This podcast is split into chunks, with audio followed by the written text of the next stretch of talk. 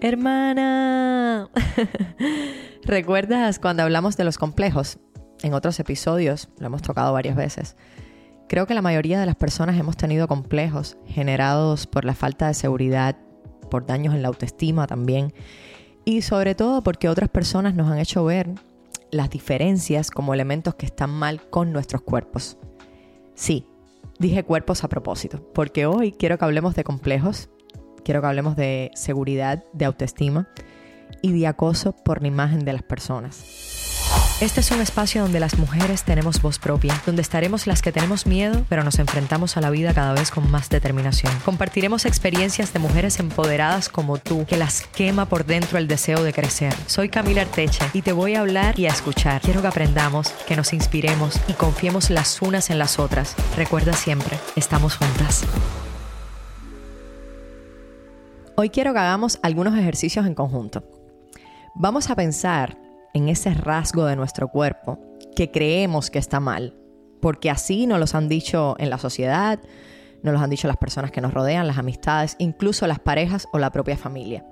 Esa característica que nos ha creado complejo, que superamos o que a veces se sigue asomando. ¿Lo tienes? Bueno, ahora intenta calcular todas las veces en un día que ves en la televisión un patrón de belleza que te hace rechazar aún más esa parte del cuerpo o todo tu cuerpo. Intenta pensar también en las personas que diariamente o en la semana te lo mencionan, te lo recuerdan, te cuestionan, ya sea desde las relaciones físicas cercanas o desde las redes sociales. ¿Lo tienes? Es difícil, ¿verdad? Él lo sé. Estar todo el tiempo recibiendo una imagen como el estandarte de lo que debería ser. Cuestionamientos de por qué no has hecho esta o aquella opción para cambiar ser objeto de burlas, de odio, de agresiones, es duro, hermana, es duro. Pero está en tus manos la decisión de transformar eso que crea en ti, ese sentimiento que te dan esos juicios. Por eso quiero que en este episodio, como en cada entrega de Estamos Juntas, te sientas segura, te sientas a salvo de todo, hasta de ti misma si eres quien a veces exige demasiado. ¿Quieres consejos, tips, experiencias y fuerza para tomar el poder de tu vida? Este es tu espacio. Hermana, por eso hoy también voy a conversar con una mujer que cada día demuestra en sus redes que para tener a miles de personas como seguidores no hay que ser una perfecta Barbie con las medidas de las modelos. Ella siempre, absolutamente siempre se muestra tal y como es y todo el tiempo digamos que pone en positivo la diversidad de los cuerpos. La naturalidad de las pieles, que es tan difícil hoy con social media, con todos los montones de filtros que hay. Y las imperfecciones reales que tenemos y que nos hacen únicas además. Ella también muestra muchísimos trucos y me encanta esta parte para desmontar las posiciones que a diario vemos en las fotografías de las redes sociales y que muestran a, las mujeres súper esculturales y las posiciones perfectas y el cuerpo perfecto, sin una pizca de grasa, sin estrías, sin celulitis. Bueno, ella desmonta todo eso. Su nombre es Jimena, es mamá y desde que, que, conocí su perfil estoy encantada con la forma en que propone el disfrute de nuestros cuerpos sin complejos o referencias perfeccionistas. Así que Jimena, bienvenida a este espacio, gracias por decirme que sí porque estoy segura que muchas hermanas van a disfrutar de esta conversación y se van a llevar muchas cosas aquí. Así que gracias. Muchas gracias. Eh, es un placer para mí, de verdad, estar acá. Eh, primero que nada, porque siempre que algo que invita a la conversación de cosas que nos hagan reflexionar o autoindagar, eh, para mí es un placer. Soy un poco adicta a la autoindagación, a, ¿viste? seguir pensando de dónde vienen las cosas, de dónde vienen los estereotipos, de dónde vienen las historias que nos contamos. Eh, y la verdad que es un placer. Buenísimo, porque al ser adicta a eso y a buscar y buscar y reconocerte y reencontrarte es como es una maravilla. A mí me ha pasado mucho con este podcast que, me ha ayudado mucho a eso, ¿no? A seguir indagando profundo, profundo, especialmente dentro de mí, pero bueno, también en, en la sociedad y en las cosas que veo alrededor. Entonces, Jime, quería comenzar preguntándote, ¿qué es lo que ves cuando te miras al espejo cada día? ¿Cómo te ves? creo que es imposible de responder esa pregunta, porque lo que veo cuando me miro al espejo cada día no tiene nada que ver un día con otro día. Sea, es imposible responder cuando me veo al espejo, me veo así. Porque un día me veo de una manera, otro día me veo de otra. Y creo que eso, justamente, que lo estoy pensando en este momento, ¿eh? que me hiciste la pregunta, es lo que me frustraba tanto cuando yo pretendía ver una sola cosa. O sea, yo recuerdo que en mis años de obsesión con el físico, desde que tenía 13 años hasta mis 26, hoy tengo 28, em, yo pretendía despertarme, mirarme al espejo y amarme entera. Y ser ese, ese cuerpo ideal y perfecto que yo tanto anhelaba. Eh, y cuando el espejo no me daba el reflejo que quería, mi día se transformaba en una nube negra y era frustración y frustración y real llanto y angustia y vergüenza. Em, y hoy me veo y hay días en los que no estoy quizás tan contenta con todo lo que soy, pero aprendí a decir, hey, loco, estás en el camino, o hey, valora lo que ya tenés, valora lo que estás haciendo, eh, y permitiste estar triste también. Viste que no, no, no, nos permitimos, es muy difícil, porque se siente tan desgarradora dentro nuestro. Estar mal es tan feo que no, no llegamos a comprender en ese momento que estar mal es una parte necesaria para estar bien. Totalmente. Y cuando aprendí eso, empecé a, a tratarme distinto. Eh, por ejemplo, cuando veo algo que no me gusta, que quizás no tiene tanto que ver con lo físico, hoy en día, eh, personalmente, ya tengo tan trabajado el tema de lo estético, que las cosas que me ponen triste son otras cosas. Quizás objetivos por cumplir, la sensación de éxito, viste, soy medio exigente en ese sentido, soy actriz también, entonces los papeles que me encantaría interpretar, que todavía no pude, eh, y cuando me veo al espejo veo esas cosas hoy más que nada, más que si mis piernas están gordas o tienen celulitis o si tengo panza de más o de menos. Eh, y ante esos pensamientos decido como frenar, poner una pausa y decir, ok, ¿qué vas a valorar? ¿Lo que tenés, lo que lograste, el camino que recorriste o todo eso que no tenés? Creo que es una decisión de todos los días y es una decisión de cada uno el tratarse con amor. Eh, que de acá viene el amor propio, ¿no? Que decimos, ¿qué es el amor propio? ¿Qué es? ¿Qué es? ¿Qué es? Ay, no sé qué es el amor propio, pero, pero para mí significa, para mí es la de la elección que vos haces de cómo tratarte día a día. Si elegís tratarte con amor, con compasión, con respeto, o si elegís tratarte pero con un látigo, lastimándote, diciéndote cosas horribles, que todos conocemos ese lugar. Sí, es qué interesante porque justamente estaba haciendo la analogía cuando decías de que antes te preocupabas por este aspecto físico y ahora te preocupan otras cosas, pero creo que, que las dos cosas, por como hablaste, van al punto de la expectativa de la meta o de lo que se supone que tiene que ser perfecto o de lo que se supone que debo lograr. Que hay una presión, especialmente social, muy fuerte con eso. Y entonces que no disfrutamos del proceso incluso de la transformación de nuestro cuerpo o de la transformación de nuestra carrera, que las dos somos actrices. Eh, y, de apreciar que quizás lo que queremos ya lo tenemos. O sea, nada más el simple hecho de haber elegido la carrera que, quisiste y de, y de estarla ejerciendo, eso es un regalazo. O sea, que lleguen proyectos mejores, bueno, pues sí, uno siempre quiere proyectos mejores, pero quizás tienes proyectos buenos en las manos. Y, no lo, y quizás no lo disfrutamos pensando en, el, en ese que, vemos como el ideal para tener. Pero además, ¿sabéis de dónde yo terminé descubriendo que viene todo? De poner el valor eh, en el afuera. A ver, ¿cómo digo esto? De como que mi validación es externa. Cuando no importa si se trata del cuerpo, del trabajo, de la profesión o de lo que sea, si, la, si el termómetro, por decirlo así, si la cosa que mide tu valor está puesto en el afuera y en la aprobación, ahí es donde cagaste. Totalmente. Porque tiene que ver con eso, o sea, con que, con que nos aprueben, con que nos quieran, con que nos halaguen. Entonces, tanto, tanta obsesión con, con, necesitar esa aprobación externa nos hace irnos del foco de sernos genuinos con nosotros mismos, de sernos sinceros, de hacer las cosas porque nos gusta, porque las disfrutamos, porque queremos. Eh, y eso se aplica a cualquier profesión y a cualquier persona, sea que estés obsesionada con tu físico, sea que estés obsesionado con que tenés que ser una persona 10 y siempre tener los mejores, no sé, el mejor 80 títulos, que en todo te vaya bien, eh, con ser, no sé, el mejor deportista, lo que sea. Cuando el foco está puesto en la variación externa, em, ahí es cuando, no sé, se pierde el propósito realmente y empiezan las preocupaciones y la obsesión eh, y el ser extremadamente, no sé, exigentes con nosotros mismos. Exigente, claro. Dime, ¿y cómo llegaste a ese punto? Porque yo te comprendo, lógicamente creo que las dos estamos eh, en el camino de desaprender o aprender. no sé.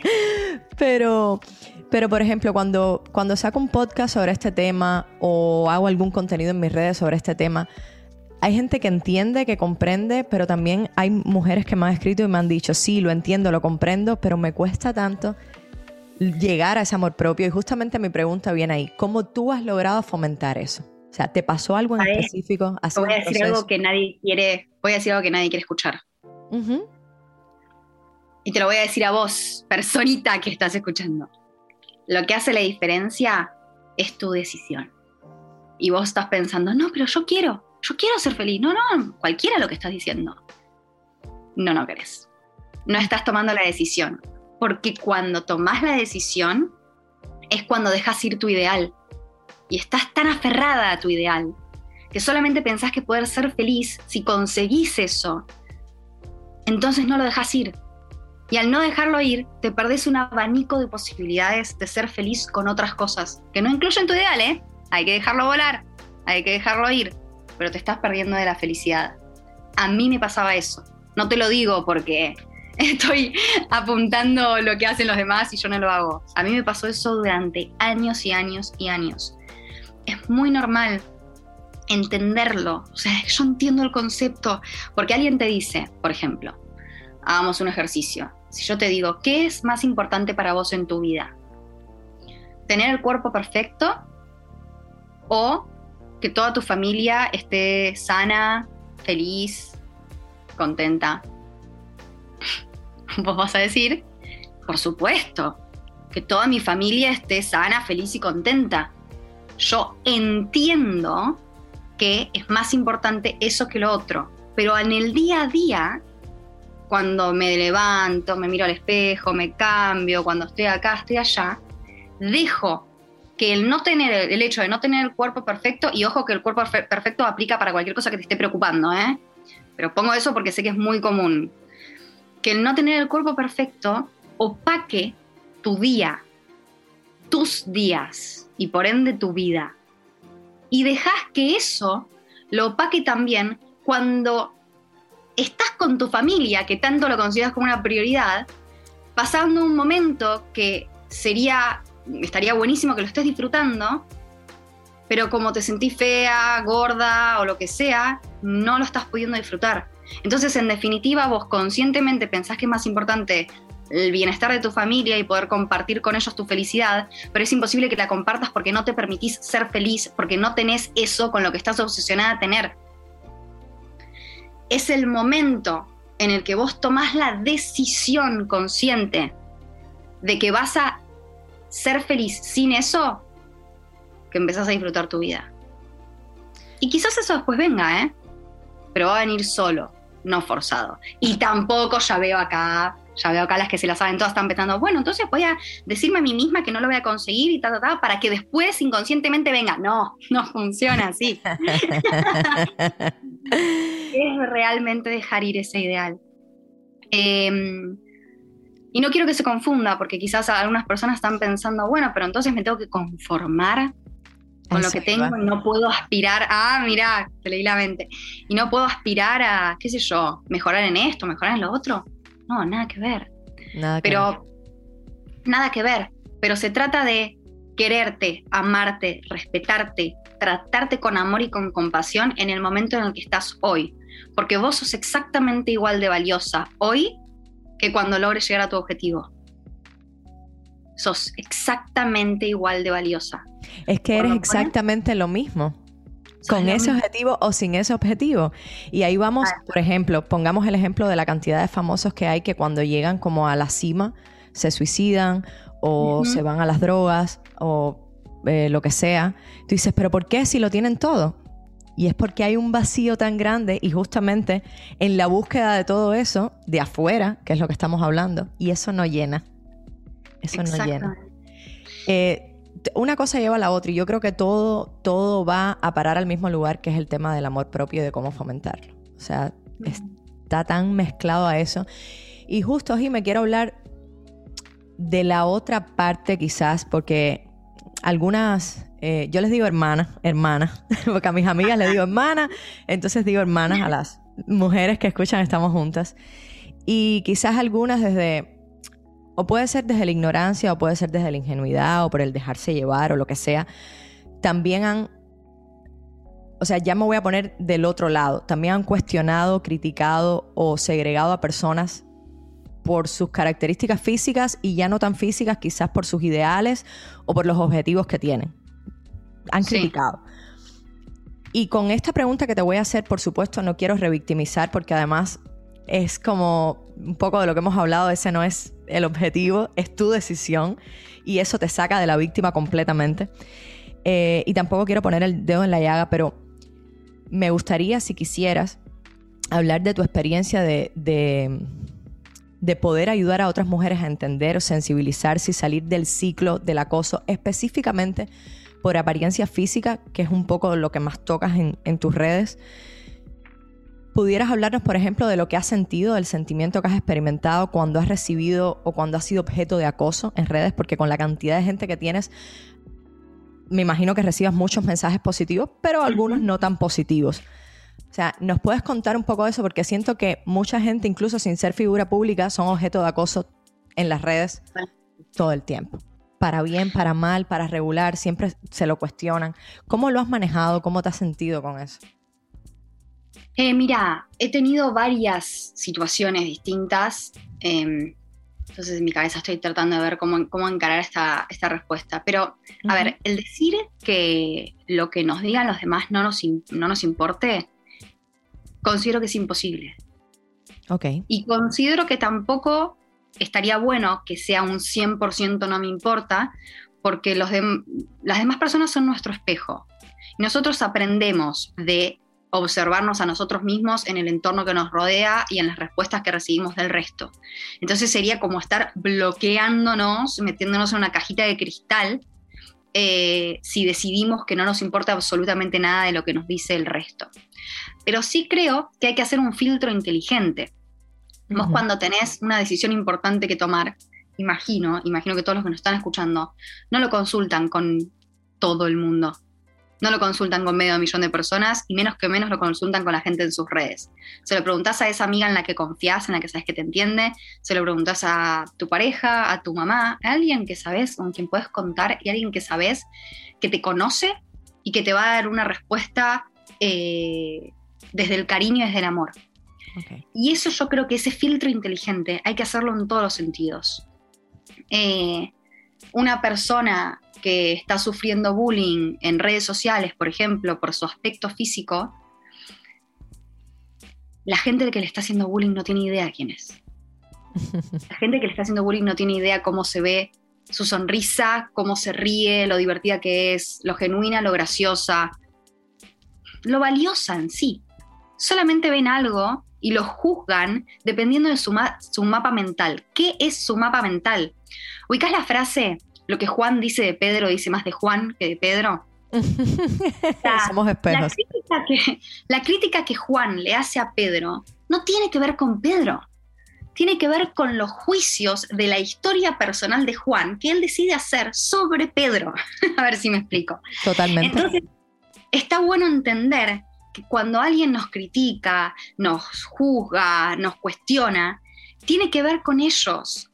Y con el mapa mental, lo que me refiero dentro del mapa mental de una persona, esto significa que nadie ve la vida de la misma manera que vos. Cada uno tiene su mapa mental, cada uno tiene los padres con los que nació, el ambiente emocional en el que creció, las historias que le fueron pasando. eh, las ideas que les metieron en la cabeza, ya sea de, qué sé yo, de moral, de religión, de bla, de lo que sea, y a través de esos lentes ve la vida. Entonces, quizás vos, para una persona que cree que hay que primero casarse para tener relaciones, estés teniendo tu primera relación sexual a los 16 años con quien vos la querés tener y a los ojos de esa persona vas a ser una, hay una cosa tremenda, esto no debería estar sucediendo. Esto hay que llevarlo a la vida a vida, al día a día de las relaciones y poder entender si eso que me están diciendo es algo real, que tiene que ver conmigo, que me lo está diciendo alguien que me conoce, alguien que me quiere, alguien que me está dando una sugerencia porque quiere lo mejor para mí, o es alguien que no tiene idea quién soy y que me está juzgando basando, basándose en su historia. No digo que sea fácil, no, para nada. Hoy justo eh, yo estaba, me ayuda eso. Claro, hoy justo yo estaba hablando con una muchacha que conozco, estábamos en el gimnasio y ella me dice, tú me ves como muy delgada y le dije, te veo perfecta, porque además es una mujer casi a los 50 años, de acuerdo a mi mapa mental y a lo que está establecido del patrón de belleza también, es una mujer delgada, se ve súper bien. Le digo, no, estás perfecta. Pero además hubiera estado perfecta como, como fuera. y ella me dice, es que cada vez que me topo a alguien me dice que, que, que flaca estoy o que gorda estoy.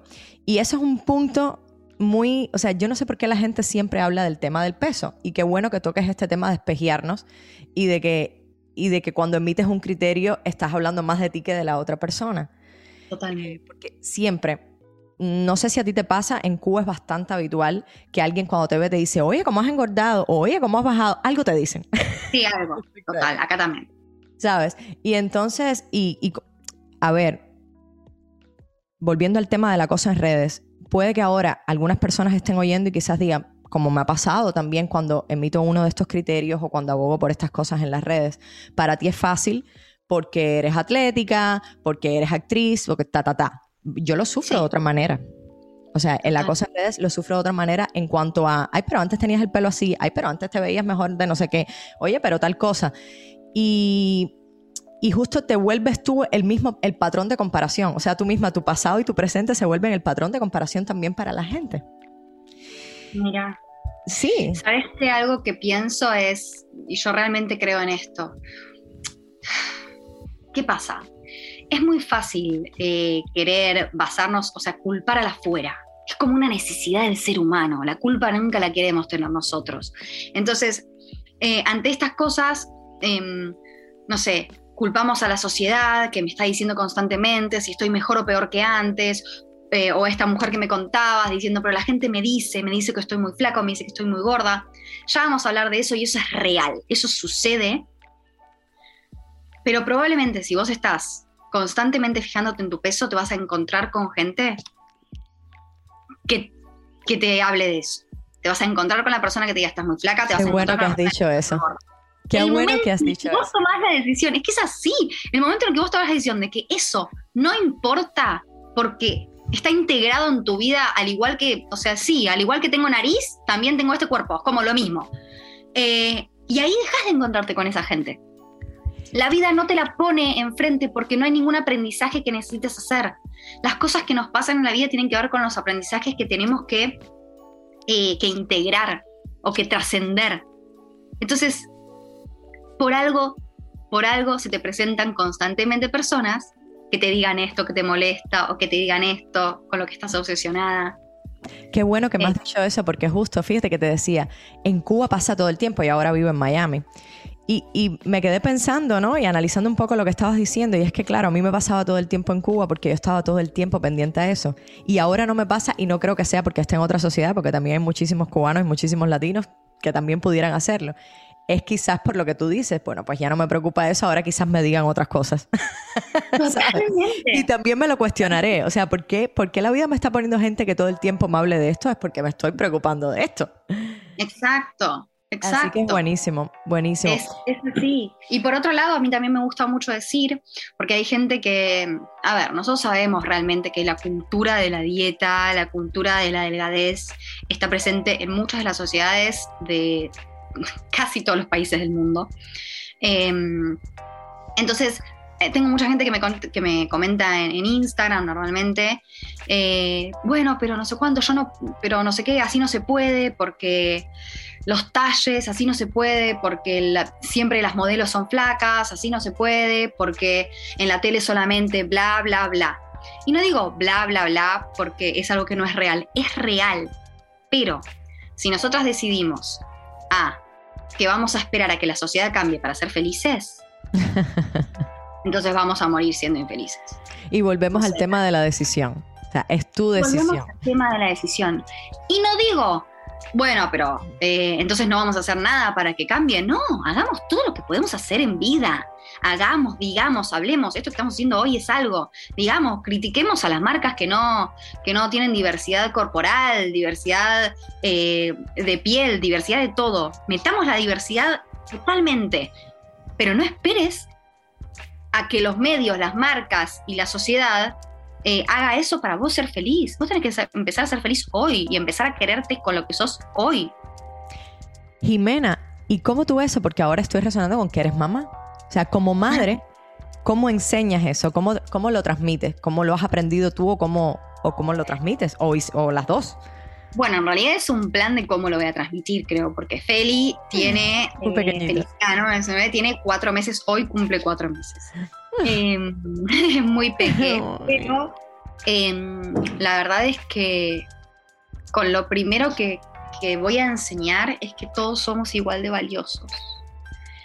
Eso es algo que a mí me... Bueno, que hoy en día lo hago con... Mi novio tiene dos hijos y tiene un hijo de 13 y una nena de 10. Y siempre lo que tratamos de inculcarles es que nadie es superior al resto.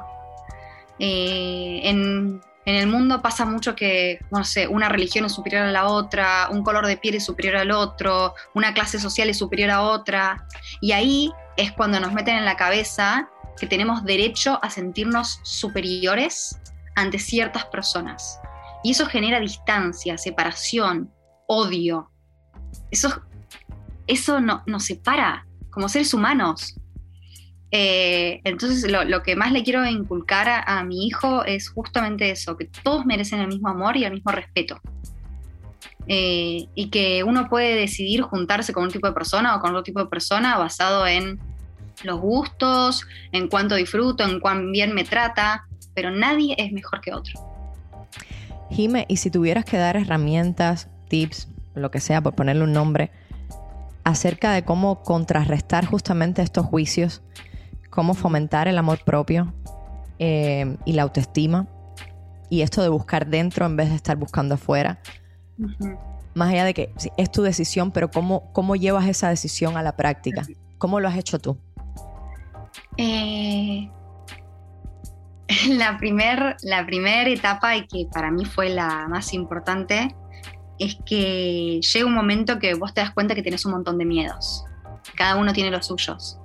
Eh, tu miedo puede estar relacionado con el que dirán, tu miedo puede estar relacionado con que lo que vos querés hacer no va de la mano con lo que tu familia quiere para vos, o, lo, que, o lo que sea, con lo que sea que esté relacionado tu miedo. Y creo que atravesar ese miedo es el primer paso para empezar a hacerte fiel a vos mismo eh, y empezar a disfrutarte. Porque si no te estás siendo fiel a hacer lo que a vos te gusta, estudiar lo que te gusta, eh, no sé, sentirte libre de, decir las, tus opiniones. Viste que muchas veces hasta en eso nos, nos frena la, inseguridad, que no nos animamos a decirme hasta qué cantante nos gusta. ¿Qué música escuchás? No, yo escucho la que está de moda, porque no me, no me animo a decir que me gusta esto. Porque voy a, claro, porque, porque no me van a eh, aceptar. O sea. Exacto. Entonces, ¿a qué, voy con todo esto? Eh, para hacernos fieles a nosotros mismos, hay que pasar por ese miedo, hay que, hay que romper esa barrera. Y lo bueno del miedo es que es mucho más grande en tu cabeza. Pero mucho, ¿eh? O sea, yo te prometo que si vos te animás a hacer hoy eso que querés, pero que no te lo permitís, el miedo que tenés en la cabeza es muchísimo más grande que lo que va a ser la situación cuando, cuando la hagas. Y una vez que te animaste a eso, pasás una barrera que además te llena de confianza para seguir adelante, como un impulso de confianza. Ese es, para mí es un primer, primer paso. Y otro muy importante es la autoindagación. ¿Y a qué me refiero con la autoindagación? Porque vos puedes decir, bueno, sí, ok, yo entiendo que por autoindagación es, no sé, eh, cuestionarme mis creencias, cuestionarme de dónde salen las, qué sé yo, las decisiones que tomo, tomarme un tiempo para entender sobre X situación, cómo me siento, por qué hice esto, por qué hice lo otro. Eso es muy importante de la autoindagación, tomarte el tiempo para hacerte preguntas a vos mismo, sentarte y realmente preguntarte y contestarte como si estuvieses con un terapeuta. Pero otra de las cosas claves de la autoindagación es, viene justamente de esto, de darnos cuenta de que los demás son nuestro espejo. ¿A qué me refiero? Si vos te encontrás, pongamos un ejemplo, ¿no? Con, eh, con que en tu trabajo decís, nadie me escucha, estoy en una reunión y nadie me escucha, eh, paso por acá y la gente no, no me saluda, es como que soy invisible, nadie, cuando hago una aportación la pasan por alto y estás enojado probablemente, frustrado, eh, viste, decís, son todos unos mm, pelotudos o lo que sea, perdón, no sé, son tal. Bueno, ¿de qué se trata la autoindagación? De decir, ok, esto que me estoy encontrando en mi vida, ¿qué tiene que ver conmigo? ¿Dónde está? ¿Qué, qué estoy haciendo yo para que esto esté sucediendo? ¿De qué manera yo no me estoy escuchando a mí mismo? ¿De qué manera yo no me estoy dando la importancia que me merezco? Porque como te digo, las relaciones nos sirven primero y principal para darnos información de nosotros mismos y para utilizar esas situaciones que nos pasan para aprender de nosotros y trascender situaciones porque también eh, me lleva a preguntarte a esa persona ficticia que está enojadísima con su trabajo, le preguntaría, ¿y por qué seguís ahí? no, lo que pasa es que yo necesito la plata para aprender y no tenés ninguna otra posibilidad de salir a buscar ningún otro trabajo en este planeta Tierra. Cuando te haces responsable, tenés todas las puertas abiertas para sanar. Porque está en vos. Totalmente. O sea, cuando entiendes que, que está en ti justamente la responsabilidad de sanar, el mundo de posibilidades se abre así como un abanico completamente y empiezas a ver cosas que antes no veías. Y posibilidades te llegan a la vida como esta gente que te llega a tu vida diciéndote cosas, es lo mismo. Te empiezan a llegar gente y circunstancias eh, que es justamente a lo que tú estás abierto a recibir también. Sí, 100%. Jimé, te agradezco un montón. O sea, pensé, y esto es lo bonito de una conversación y, del compartir, varias veces me ha pasado esto, pero esto es una así como muy puntual, que la conversación pensé que se iba a ir por un camino, se ha ido por otro que me ha encantado, lo he disfrutado muchísimo y estoy segura que todas, todas las personas que escuchen, que escuchen este episodio les va a pasar lo mismo, de verdad. O sea, llegué con una idea de hablar sobre algo, ni la mitad de las preguntas que tenía te la he hecho porque nos hemos ido por otro camino así, pero ha sido maravilloso. hermoso. por algo debe ser. O sea, esto es lo que necesitaba este podcast hoy. Entonces te lo agradezco, pero así, pero infinitamente. Te deseo un montón de éxitos como actriz, como ser humano, como mamá, como persona, como Jimena, todo con tu podcast. Que miren las casualidades de la vida. Jimena eh, va a estrenar un podcast hoy. O sea, este episodio lo estamos grabando un martes y sale el jueves. Pero bueno, cuando salga van a poder ir corriendo a escuchar su podcast también. ¿Nos das todos los datos? Para pasarte todo favor. Vayan corriendo. Eh, se llama Y si hablamos sin filtros. Eh, y lo tienen disponible en Spotify, ay, inglés, en Spotify o Apple Podcast. Así que ahí, y también aprovecho para, porque se lanza en muy pocos días mi libro. También. Eh, Ay, qué no puedo creer. Em, igual se va, a lanzar a mitad de octubre, así que falta un poquito, pero casi nada. Eh, y se llama Todas estamos en la misma. Así que eso también pueden buscar. Y bueno, en mis redes sociales, que es arroba Jime Frontera, que es con J, Jime. Jime, arroba Jime Frontera. Búsquenla, corran, les va a encantar su contenido y además van a poder estar al tanto de su podcast y del lanzamiento de su libro por si lo quieren ordenar. Eh.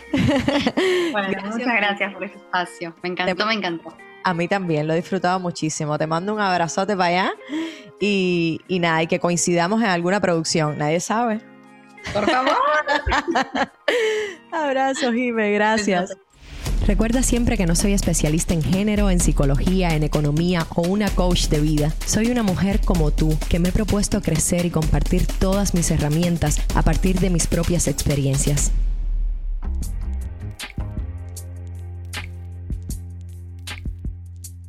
Hermana, dime que no has vibrado a la máxima potencia hoy. Yo todavía estoy súper emocionada. Estoy sorprendida me he dejado sorprender como una niña porque tenía algo planeado en mi cabeza de lo que iba a ser este episodio, del tema que íbamos a tocar. Se pueden haber dado cuenta por cómo lo inicié. Y eso se ha transformado en otro camino, hermoso también. Un camino de amor propio, un camino de decisión, un camino de posibilidades, de responsabilidad con nosotras mismas. Y, lo dejé fluir, lo dejé fluir porque quizás eso era lo que nos hacía falta hoy. Entonces le agradezco muchísimo Jimena su valentía, todo el poder que tiene eh, de ella eh, de transmitir esa seguridad eh, a la que aspiro que, que todas lleguemos a tener. Y estoy muy feliz, muy feliz por esta conversación. Sobre todo porque creo también que con este episodio seremos más empáticas con otras mujeres, porque estaremos más abiertas a la belleza de nuestra mente, de nuestro cuerpo, a las responsabilidades, a la toma de decisiones. Tendremos una mirada más positiva hacia las diferencias entre las personas y, amaremos más. Amaremos más y nos amaremos más. Hoy sal a caminar, a respirar. Usa esa saya, esa blusa o ese vestido que hace tiempo no te pones porque pensaste que no te sentaba bien, pero que te mueres por lucir. Pero también sal a caminar y siéntete segura de lo que eres. Pero siéntete segura de verdad toma esa decisión y, dilo. O sea, mi felicidad está en mis manos. En mis manos está la responsabilidad de lograr todo lo que quiera en la vida, incluso de sentirme hermosa con los supuestos defectos que la sociedad pueda decir que tengo, de cuerpo y de mente o de lo que sea. Hazlo para ti. Hazlo para ti y presúmelo. Te quiero grande, lo sabes si resuenas, si vibras con todo lo que te has llevado hasta aquí, compártelo en tus redes, en tus historias, con tus amigas, con tus hermanas, para que nuestro mensaje llegue a muchísimas más mujeres. Te recuerdo que este es un espacio donde tú eres la protagonista, así que vuelve siempre para hablar y escucharnos, para aprender y conocernos. Te quiero grande, estamos juntas.